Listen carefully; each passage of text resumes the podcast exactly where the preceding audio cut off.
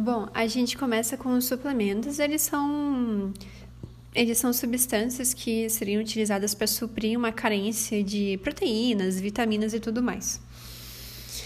Porém, esses suplementos eles são indicados para casos específicos, atletas de alto nível, então atletas de elite, profissionais da é, profissionais ligados a, a, a áreas como essas e pessoas que foram em um profissional da saúde que realmente foi constatado que estão com essa carência.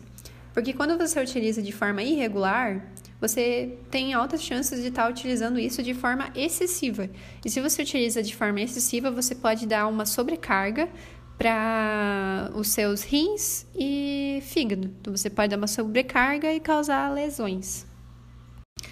Em relação aos anabolizantes, eles são feitos a partir de hormônios e eles, eles proporcionam maior força, proporcionam maior, uma construção mais rápida e mais fácil, digamos assim, de, de, de proteínas, de músculo, né?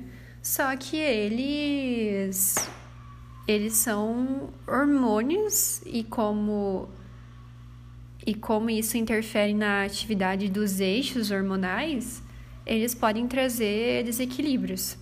Os anabolizantes, eles podem, eles podem fazer com que ocorra a queda da libido, maior agressividade, porque quando você tem uma oscilação de, de, de hormônios, você você essa oscilação ela causa estresse ela deixa você mais agressivo, ela deixa você mais inconstante. Pode ter uma disfunção na glândula tireoide por causa dessa, desses hormônios que estão entrando sem uma regulação do corpo, digamos assim, pode ocasionar câncer no fígado, porque muitos dos produtos do, dos aminoácidos e tudo mais, eles passam pelo fígado. A gente tem o grupo, o o grupo M da, da hemoglobina, que tem nitrogênio e que passa, sua, sua transformação ali passa pelo fígado. Pode ocorrer infertilidade, pode, pode deixar a voz mais grossa também, entre outras coisas que, que o anabolizante pode causar. Em relação à sua regulamentação, existe uma lei, que é a Lei 9.965, lá de abril de, 2020, de 2000, que ela tem algumas regras, né? A primeira é que a venda ou a dispensação desses, desses remédios anabolizantes, ela só pode ocorrer se a farmácia receber o, a receita do, do médico ou do cirurgião dentista requisitando esse autorizando e, e receitando essa, o uso, a, a compra e o uso desses anabolizantes. E junto com essa junto com essa receita tem que estar a identificação do profissional, né? Então o CRM, o CRO, o QRE dele, a assinatura, telefone, o CPF vai ter que ter lá a identificação de quem que está prescrevendo isso aí, né? Se essa pessoa para comprovar que essa pessoa é autorizada de acordo com a lei. Então, quem pode prescrever são médicos e cirurgiões dentistas. E em relação à regulamentação dos suplementos, é que como as pessoas elas compram assim sem pensando, ah, o suplemento é aquilo que só vai complementar, não vai causar nenhum distúrbio nem nada. Só que como a gente sabe, o excesso de alguma coisa no corpo pode gerar uma sobrecarga em algum órgão e dos suplementos, no caso deles, pode ser nos rins e no fígado.